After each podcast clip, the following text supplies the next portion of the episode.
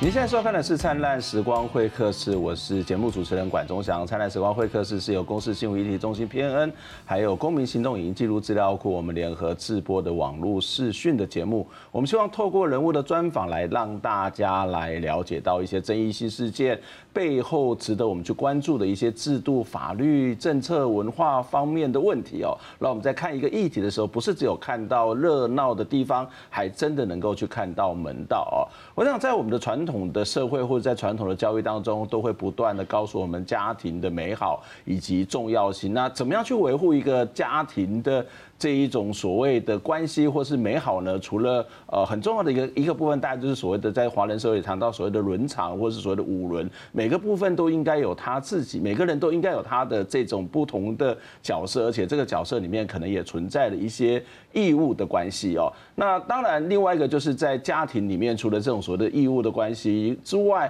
还有一种发自所谓的内心的一种对爱情、对家庭的一种忠贞。那所以，当我们看到有人的家体里面出现了某种所谓的破碎，例如说，可能这个婚姻失和，或是开始出现的这个小三，我们通常都会觉得很惋惜，甚至会抱着一种异样的眼光。即使在台湾的离婚率恐怕是越来越高，或是也不是一个。太稀奇的现象，我们还是会觉得说，哎，怎么会有这样的一种婚姻？为什么不好好的这个一起待在一起？有什么不能够解决的事情呢？所以在这过程当中，也会让很多的这种所谓的嗯，在。在爱情上面，或者是在这种婚姻上面产生了很大的争议哦。那其中一个争议就是所谓的通奸这件事情。那当然，在台湾的刑法上面是对于通奸是有民事跟所谓的刑事的责任，但是也有人会认为说，这种做法是国家是政府介入到这个所谓的家庭的关系，是介入到私人的关系。那这个会其实。啊，反而会让所谓的这个政府的权力过大，或者他根本没有办法真正的解决问题，所以有一些人就推动了这个所谓的通奸除罪化啊。那很多人当然听到通奸除罪化，就说：“哎，通奸好像没有什么事情。”其实并不是这样子的。所以，我们今天的节目当中就要跟大家邀请到的是妇女新知的啊，妇女新知基金会的董事长呃庄乔如来跟我们谈这样的一个问题。庄律师你好，哎，你好，各位观众大家好，啊，老师好。庄律师可不可以先帮我们解释一下这个所谓的在台湾的通奸罪，它到底指涉的是什么？然后，如果你真的犯了通奸罪，会有什么样的这种所谓的刑罚吗？哦，好，好，呃，在在我们台湾哈，呃，我们一对夫妻，我们这个进入这个婚姻之后，嗯，我们的法律上面，尤其是我们的刑法上面有一个两百三十九条，好，那这个条文的意思是说，当我们这个缔结婚姻之后，好，那呃。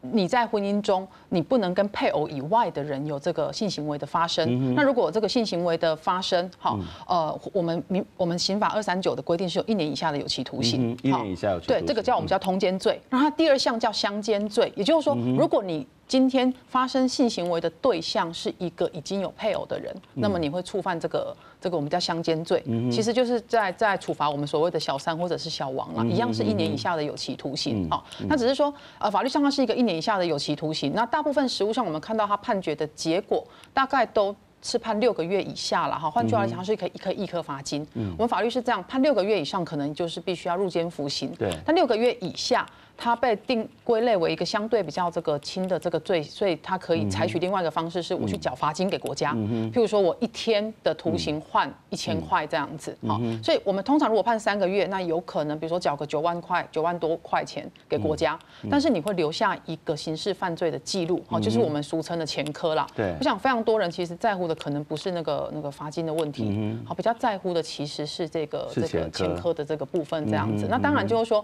我觉得非常多人。觉得他是一个刑事犯罪，所以都会觉得说他可以抓去关。嗯，所以我们在实务上也看到很多的这个这个原配，好，他就会觉得说你犯了通奸罪，我要把你抓去关。那事实上，我觉得抓去关这一个是一个我们常常比较通俗的讲法啦，实务上的运作。通奸罪大概是不会抓去关的，也就是说，在法律上面，他事实上可能会被抓去关。对，可在实务上面的判决，其实就刚刚谈到是六个月甚至三个月左右的这样的一个呃这样一个刑责，它同时是可以易科罚金。是的。所以从某个角度来讲，我们对于所谓的这个刑法里面对于所谓的惩罚这个所谓的外遇的，不管是老公或是老婆，它的效力是有限的嘛？呃，我我觉得这个会看，就是说我我们对于婚姻的的想象怎么样了。我我觉得。呃，大家都知道这个效益有限，也就是说，今天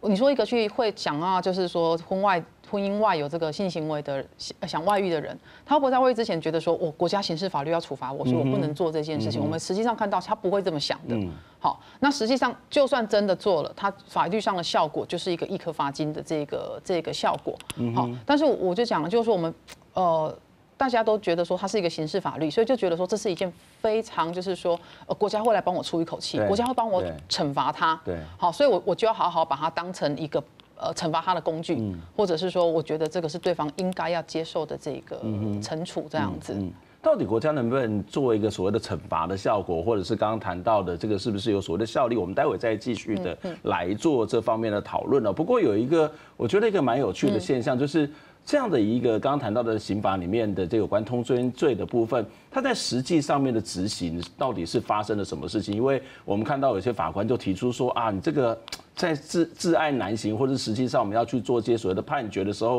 会有一些困难，所以也提出了大法官释宪。对，是，我我就我所知，我们大概目前有有十几件这个法由法院来申请的这个释宪，想要去挑战这一条法律它的合宪性了哈。那我刚刚提到就是说，这条法律执行下去的结果，其实如果成立了，它其实就是一个大概一颗罚金的这个刑度啊。但是比较比较最更多的案件是我们看到，其实在过程中这个这个。这一条罪要被成立，其实没那么容易。嗯，好，所以没那么容易，是因为它既然是一个刑事法律犯罪，所以我们就要去回到它法律上的构成要件是什么？有性交行为的发生。嗯，好，那要去证明到有性交行为，其实我这么讲啊，现在人大概铜墙铁壁，大概没那么容易了。好，所以我们就会有几个状况嘛，看到其实这个原配为了这个得到这个性交的这个证据，其实他收集了非常多的证据。对，那比如说呃，先生跟别人的这个有性行为的这个赖的对话，这个也不会构成。嗯，好，那甚至委托征信社。去抓奸花了非常多钱，那冲进去的时候，两个人我们常常听到盖棉被纯聊天，好，他也没有办法证证明性行为的这一个发生这样子，好，所以我们就会看到，其实呃，为了收集这个通奸罪的证据，一来他的会耗费非常多的时间成本跟金钱这样子，好，二来是在这过程中，其实把这个我们婚姻关系两个人夫跟妻之间哈，这个可能仅有的信任感一点一点消磨殆尽这样子，好，那或者是说。呃，我们也看到非常多的原配为了要去证明对方嗯跟自己的先生或太太有性行为，嗯、反而自己犯了更多罪，嗯、比如说去装了一个追踪器，对，哈，或者是说去装了一个针孔，哈、嗯，或者是说呃。抓奸的时候太生气啊，就是就出一看到一开门看到自己的先生跟另外一个人躺在床上光溜溜的，就去打他或者去骂他，啊，结果通奸罪没有告成，自己反而背了很多的这个刑责。我我就好几个案件的当事人有这样的状况，所以我们很难得看到有刑法上有一条罪，它本身的成立困难就算了，它会引发其他的的的这个这个犯罪这样子，嘿，然后在过程之中，也就是说我讲了，为了要去得到证据，其实。花了非常多钱给征信社，那你说他为什么平常为什么愿意花这么多钱？平常其实对于这个金钱其实是非常节省的，嗯、可是人在那个情绪下面，啊、在那一口气下面，嗯、为了为了吐那一口气，其实会不计一切的代价这样子。嗯、好，那我们就看到嘛，就是说，像我有一个当事人就跟我提到，他说当年他为了要抓奸啊，真的是不计代价，嗯、就是说，就是派一组征信社的人马去跟跟踪这样子。好，那什么什么什么。方法都做了，然后跟拍，然后他先生跟小三在外面同居，他就在那个同居的对面也租了一间套房，然后在他自己自己租的那个套房的门口装了一个针孔，这样子要拍他们进出的画面，然后进去之后半夜三点要冲进去抓奸哈，然后结果进去。他们两个就躺在床上，两个人都只穿内裤，但是那个通奸罪还是没有告成。好，然后后来他太生气了，所以他他后来当然他也被反告了一堆这样的侵入住居啦、妨害秘密啦、公然侮辱，然后等等的这样子。那这个是这个，那当下其实我们怎么去去去去呃想要劝他都要都，因为我你就讲嘛，那一口气他觉得非常委屈，他觉得当时候。呃，山盟海誓，当时候你承诺要、嗯、要照顾我，结果现在你这样对待我，这样子，其实、嗯、哼那口气其实是非常委屈的。嗯，可是我要讲的就是说，这个事情大概大概在过了大概五年左右吧。有一次他忽然来找我，大概就跟我聊聊。嗯，他跟我说他在回首，他不知道那那段过去，他觉得好像自己像中邪一样。他看开了，想通了吗？还是觉得没有什么意义。因因为那个婚姻后来他先生要离婚也离不了婚嘛，因为因为他先生就是很明显就是跟别人同居嘛。那先生想离婚，我们这太太不肯嘛。嗯好，我们这太太不肯这样子。那先生那时候其实有讲说，如果太太愿意离婚的话，他愿意给太太一一笔这个安家费，一笔补偿金，然后对于两个孩子，他也愿意给予一个，因为他们他们其实生活水平还不错。嗯好，就是说两个孩子也都念私立的学校，先生也愿意说愿意承诺去照顾小孩，但因为太太不肯嘛，太太就是觉得说你怎么可以这样对待我们这个家庭啊？你你是一个破坏家庭的凶手这样子，所以后来就不愿意接受先生的提议。先生就觉，先生后来也铁了心了，他想说反正你也。你也不要，对，我给你的条件你也不要这样子。可是我真的没办法再跟你生活在一起了。于是先生就就继续在外面，好，就是就维持一个假的婚姻的关系，是是是，就是说名存实亡嘛。真的是名存实亡。那我要讲是五年后，这个太太后来她又再回来，她跟我说她她想委托我再去跟对方问看看，呃，离婚这件事情。那我我当然非常的惊讶，因为当年我我其实是希望她，本来也希望她有没有一个机会，就是离一个就是说。还不错，条件还不错的婚这样子，好，请这个先生付高于法律标准的，嗯，这这个不管是补偿金或者是。不过现在的角色是换过来了，是他去求他离婚，是。那当然在法律上的赔偿对他就未必是像之前的样子。这个太太是跟我说哈，她说她她当年啊委托了征信社啊，大概花了三百万这样子，好。然后，然后他就说，当年不，他不知道为什么，他说他就像失，就是失心疯一样，多少钱就付，多少钱就付，多少钱就付。嗯。那现在回过头了，他说他有一天晚上他在整理家里的时候，哈，他忽然发现，哎，当年征信社那个资料夹一拿出来看，就是就是几张那个他们装针孔的的照片跟光碟嘛。嗯。他忽然发现他花了三百万就买了这些东西，嗯。他就想，如果这这个钱可以让我的孩子出国去。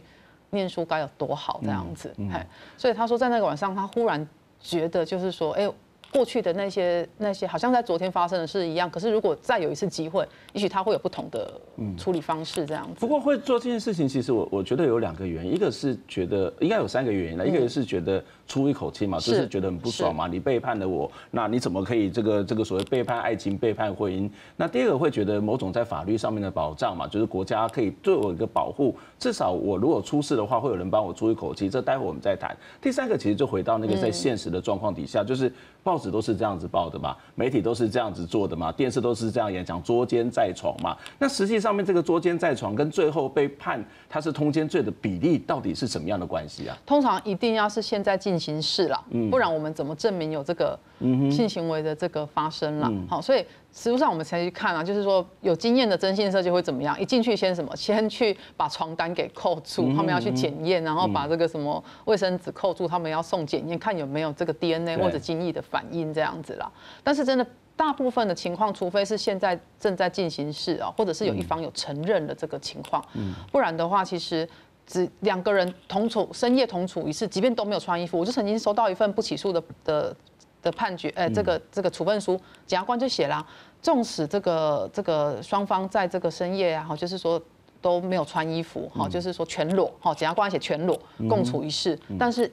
凭着全裸也难以证明他们有性行为的。会被他骂恐龙法官是是是是，我想一般就是当事人很难接受。嗯，检察官都写全裸了，但检察官当然在里面写说这个是非常不当的行为。可是毕竟跟我们刑事法律规要构成的是是有这个还是有差距。当然这样的情况绝对是可以提高民事的赔偿的。所以那个案件后来也提高了一个民事的赔偿这样子。嗯嗯。好，但是就是说回到我们刑事要成立，就是一定要有这一个性行为的结果发生。嗯，你的意思是说，即使没有这个所谓的刑事的这种所谓的惩处，他还是有机会得到民事的赔偿。是的，是的。我我我们在婚姻中哈有一个忠贞的义务嘛，配偶不负一个忠贞的义务。那这个忠贞的义务，其实刑事判犯罪的部分是证明到有性行为的发生，那是一个通奸罪。但如果其他的不正交往，嗯好，比如说呃，我我在婚姻中与人这个暧昧暧昧的程度，我们认为对于一般客观的第三人已经可以打击这个婚姻了。譬如说我在婚姻中，我跟呃，一个人这样子互称这个老公老婆，然后深夜在那边讲电话哈，或者是说，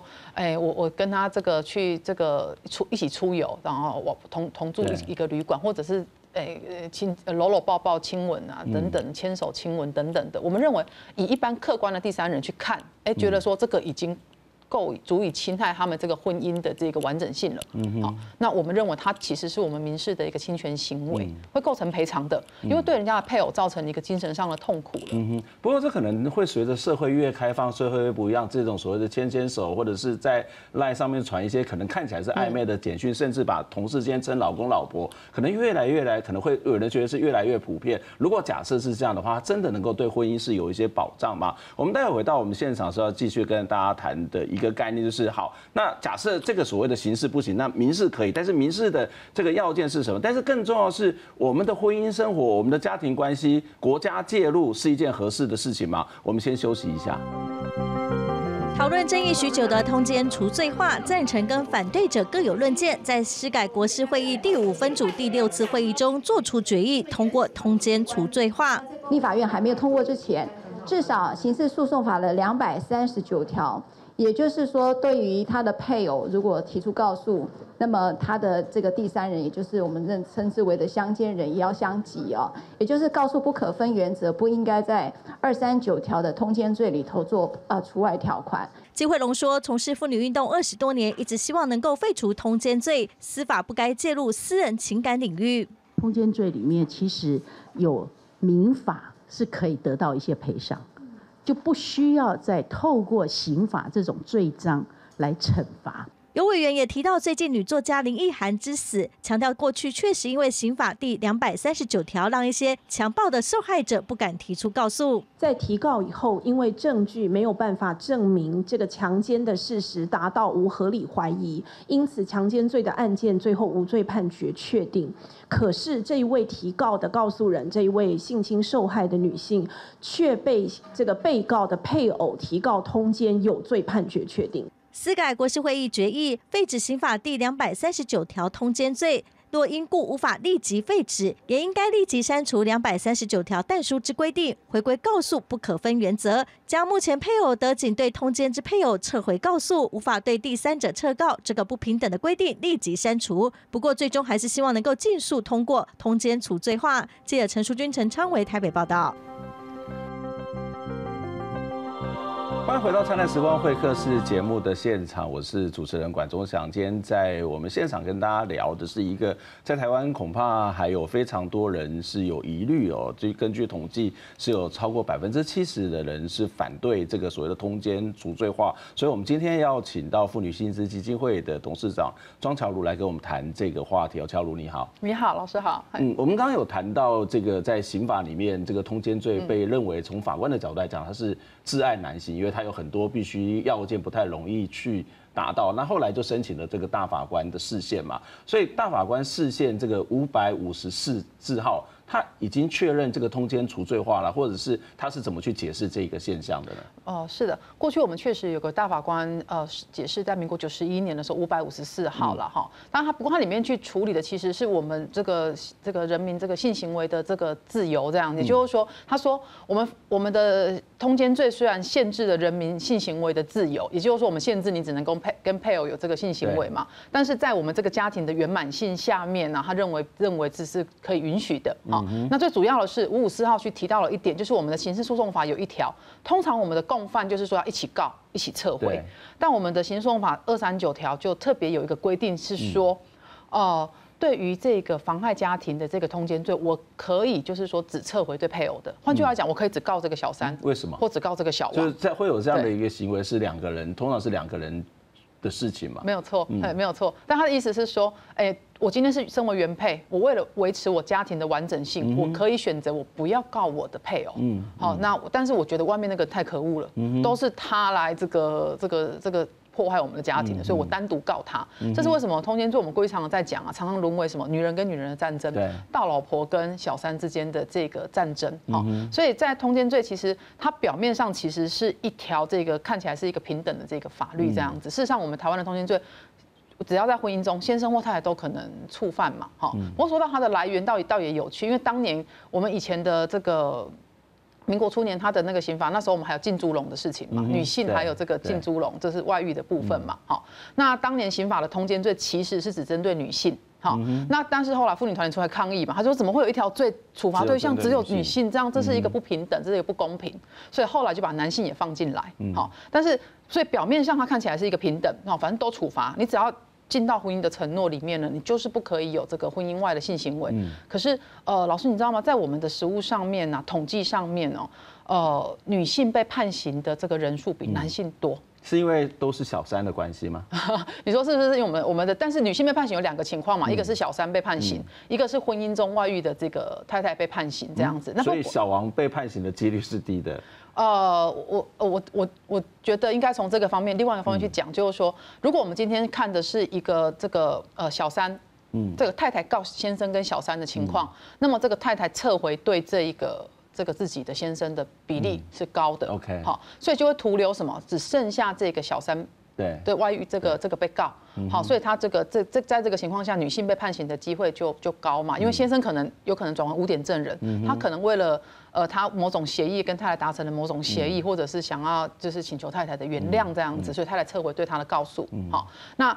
当然也有可能，这个先生是家中经济提供者，所以对太太来讲会有点忌惮。我把先生告到底了，嗯哼，好，他不来付小孩子的抚养费，我们家该怎么办？这样子，好。那另外一种女性被判刑的情况，就是婚姻中外遇的太太，嗯，好。那我们自己实务上的经验是，当当这个婚姻中如果是太太外遇的话，先生要撤回对外。太太的告诉，只留这个小王的机会也不高。嗯哼，坦白说，通常先生会觉得说，我我我被戴绿帽了，我非常难看。他可能更生气。他可能更生气。对，所以他比较不容易去撤回这个对太太的这个部分。这个是我们实务上观察到一个性别的这个这个的关系啦。哈，也就是说，呃，我们的社会上通常对于这个外遇中的这个婚姻中外遇的男性跟先生跟太太，其实的。的眼光有时候还是不太一样，对等的嘛？对，其实没那么对等。比如说我我自己办案子的经验就是，呃，如果是先生外遇的情况下面，太太好，比如说这个这个岳父岳母。可能还会劝太太说：“哎呦，哪个男人不会犯错？他钱有拿回来，好，那你这次就原谅他这样子，好，那你你把他告告到底了，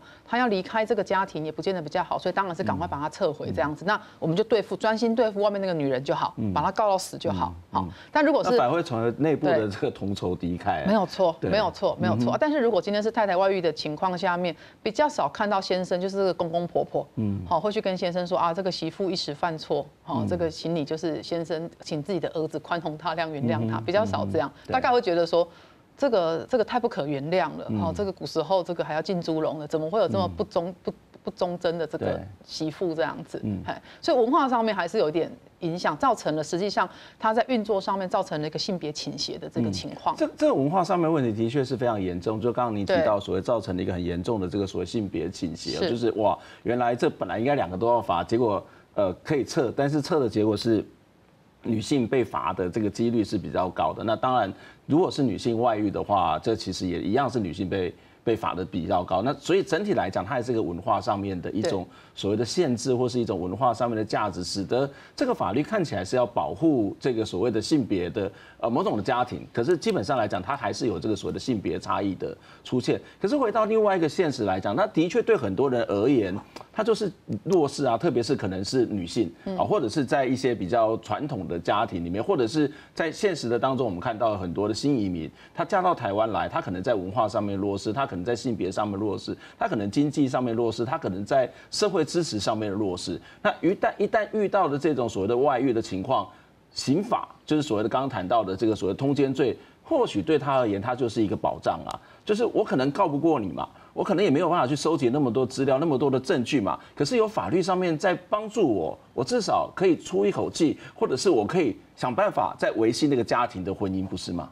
呃，是我我我想先从这个这个法当时候立法的意志，我们为什么觉得说这个法我们得去重新思考它存在的必要性，是因为通奸罪当年如果我们去看它立法意志是写说，为了维持家庭的这个完整性，好去捍卫这个家庭的这个圆满所造所所设的一条这个刑事法律啊，可是运作到现在，我们看到其实是通奸罪的存在，其实。是在摧毁这个家庭。我们看到非常多的这个婚姻，在这个抓奸的过程之中，好，或者是说，呃，就是说，在这个一方有外遇的这个情况下面，双方不断的去讨论这个外遇的事情事情的这个情况下，把那个信任关系一点一滴的去去摧毁了。我们有看到在婚姻中的先生或太太，因为对方外遇了，我觉得我我我情感上被欺负，我情感上受伤，得到委屈，受到委屈，所以我我。这个委屈感，或者是这个这个想要觉得说对方做错事，想要惩罚他的这个心意，盖过了其他可以理性思考的事情。譬如说，当我一个婚姻触礁的时候，我应该来想想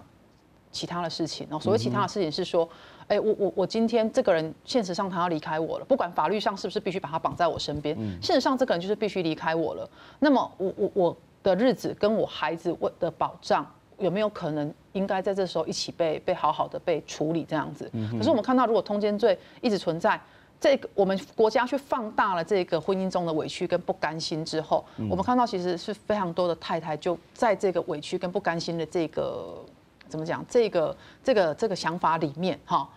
忽略了我应该来面对这个婚姻的这个现实。好，譬如说我我确实在这个婚姻中非常弱势，我可能是文化中我我远从外地嫁过来，那我现在要的是什么？我要的应该就是说我我觉得如果今天我们要的是一个对方感情回头这件事情，是法律没办法给予的。所以你的意思是说，即使在这个法律的精神是要维护这个家庭的圆满跟和谐，在实务上面它是不太可能，他做不到的，他做不到的，因为一个人感情要要离开你的时候，我们国家法律是。是绑不住他的，好，所以我们也之前常在在看到有些标语啊，就是很有趣，写说自主守贞最可贵。一个国家的这个守贞义务其实守不住的，嗯，那守不住的带来的其实是更多破碎的关系跟这个婚姻。我想他会把不信任感给越扩越大，这样子。好，我今天希望我先生回到我身边，他外遇了，我去跟检察官说他跟另外一个女人。好，发生了什么性行为？我去跟检察官说，他有他的性器官有什么特征？性检察官勘验一下他的性器官。回回顾这样的一个。那那我的先生在当当庭被我这样讲，他会觉得很丢脸。对他觉得很丢脸。那他的枕边人这样讲，难以想象。我们的关系还有在恢复的这个可能性啦。可是有没有一个机会是在他背叛我的时候，我我来面对这个现实？我知道这个人感情上他就是离开我了，但是他必须对他这个离开负一点责任跟代价，因为进入家庭是有承诺跟责任的。比如说他必须把孩子照顾好，他必须把我照顾好。好，我为了这个家庭，我可能好几年没有工作。好，那这个没有工作的时间，他是不是应该补偿我？嗯，好，我我可能必须要二度就业，我可能当了家庭主妇，然后我的孩子他们的生活不能因此受到影响。我有没有可能在那个时间点，我可以想的是这些事情，而这而不是说，在我先生背叛我的时候的那个时间点，我来想的是我要他抓去关，嗯，或者是说我我希望国家处罚他，帮我出一口气。可是现实的问题没有办法被解决，因为第一个，现实的情感他可能也不会再回到我身边了。第二个是。呃，如果我去想着怎么报复他，我可能会忘了。或者我没有时间去思考我的小孩，我的未来该怎么办？那那怎么办呢？就就这样子算了嘛？不管是先生有外，老婆有外遇，就这样算了嘛？那到底民法可以对我们有什么样的保障呢？这就是我我我提的，就是说，呃，在先生外遇或者背叛的那个时刻，如果我们可以来面对现来面对这个这个这个现实，也许我们该去跟对方谈的是，怎么样？他我刚刚讲嘛，进到婚姻、进到家庭是有责任的。他今天要自己离开这个责任，他必须要做完他的责任，他才可以去享受他的。情感，嗯，好，但是如果我今天去跟他追究说，你的情感一定要回到我身边，我们觉得双方就会在一个永远没办法聚焦的。的的的状况了，他觉得他的情感没办法回来，我要他的情感回来。嗯，可是同时我讲了，就是说我们在婚姻中有更多更重要的权利义务关系，其实在这个时候没有办法好好的被处理。也就是说，法律你要去强制这种所谓的破镜重圆，它其实不管怎么样都还是有个裂痕。是，那真正要没有裂痕，恐怕就是你们怎么样好好的谈，或者是那就是干脆把大家的关系谈清楚，这反而是一个比较好的做法。所以这几年我们一直希望倡议的是一个好聚好散。我想这个散并不必然就是一定要把婚姻给离婚，还是说用怎么样，或者是说一定是怎么样？但是我们都必须接受一个现实，就是说，当婚姻中的配偶他跟别人在一起，或者是说他当他觉得情感已经生变的时候，事实上就是没有任何的东西可以绑住他了。好，那法律上只能给我们一个名分。但是这个名分所带来的，我觉得到对婚姻中留下的那一方到底是一个限制，一个禁锢，还是说它真的是一个保障？我觉得我们应该可能重新来定义或想一下这件事情。就是说我我守着家庭，守着孩子三十年，然后呢？嗯，对他可能还是不会回头。另外一个可能跟性侵有呃，跟这个所谓的这个通奸除罪化有关的一个一个部分，就是所谓的性侵，特别是在林奕涵的这个事件当中，其实就有人讨论，那呃这个所谓他会从性侵一直到所谓的通奸除罪化，那甚至会有一些这个所谓的呃这个家庭的成员会以这个通奸除罪化来去呃，这以这个所谓的这个通奸罪来去解决这样的一个性侵的问题。是是，过去我们曾经办过不少，其实有时候发生在校园中那种权力不对等的这个，比如师生之间、教授跟学生之间的这个性侵害的案件，然后或者讲利用权势关系的一个侵害案件。那我们看到的比较多的情况啊，哈，就是说，哎，这个学生为什么不敢提告，或者我必须要被迫隐忍，因为。这个教授的太太知道这件事情之后，他就来威胁，就是说，嗯、那我我可能会对你提出通奸罪。嗯，好，那那我们都知道，通奸罪就是一个性行为被证明就可以嘛。嗯，好，那这个这个这个先这个呃，男方可能这时候会成为太太的污点证人，会证明有性行为的发生，所以通奸罪大概被告成的机会非常大。好，因为因为有性行为被证明了嘛。好。但是问题是，性侵害是有两个要件，一个是性行为的发生，一个是这个性行为的发生是违反意愿。对，所以当我没办法证明。我的证据不足以证明到他违反意愿，可是我性行为又被证明的时候，确实这时候通奸罪常常被拿为当来一个当做一个武器，嗯哼，好一个武器，这样就是说，如果你来告我的先生，嗯，性侵害，我可能先对你提高妨害家庭，而你一定会被成立，嗯哼，嗯哼，嗨。所以这其实反而呃，对所谓的变成是一种武器，对，反而去没有，反而把那个事情是给弄模糊。我觉得把事实的真相，就是说真的是弄模糊了这样子。嗯，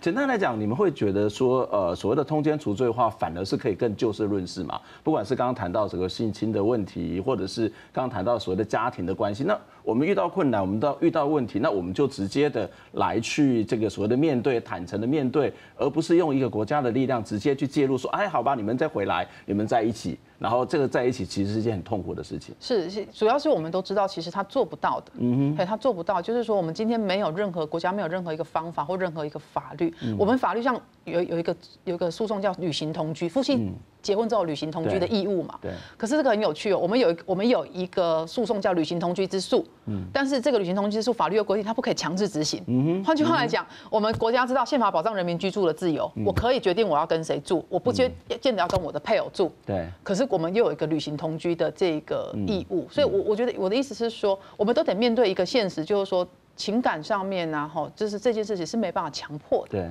但当没办法，当情感生变的时候，我觉得我面对情感的挫折的时候，我们有没有可能在那个时刻去想的是怎么样好好的把这件事情处理好，嗯，而不是去想说太好了，我有一个工具，我有一个手段可以惩罚你，你应该要下跪，你要认错，事实上做不到的。嗯，做不到。追溯通奸罪的过程中，我们看到真的就是一一段一段破碎的婚姻更破碎了，嗯，家庭更破碎了，嗯，那小孩子在那个时候，爸爸妈妈都在忙着打官司，嗯，孩子还看到了，其实可怜的也是小孩。嗯甚至其实我们还有很多的其实的支持团体可以去协助我们去解决这个问题，而不是什么东西就是透过诉讼。而我们刚刚也讨论当中发现，这个现有的这个所谓的刑法里面，对于这样的一个家庭的维系，其实恐怕是有很大的困难哦。反正我们得要学习更多的去就事论事，或者是大家应该要坦诚的去面对这个家庭当中各式各样的义务关系或者权利关系。今天非常谢谢庄律师来接受我们访问，希望下次有机会再跟你请教相关的问题。谢谢，谢谢，谢谢老师，嗯，拜拜，拜拜。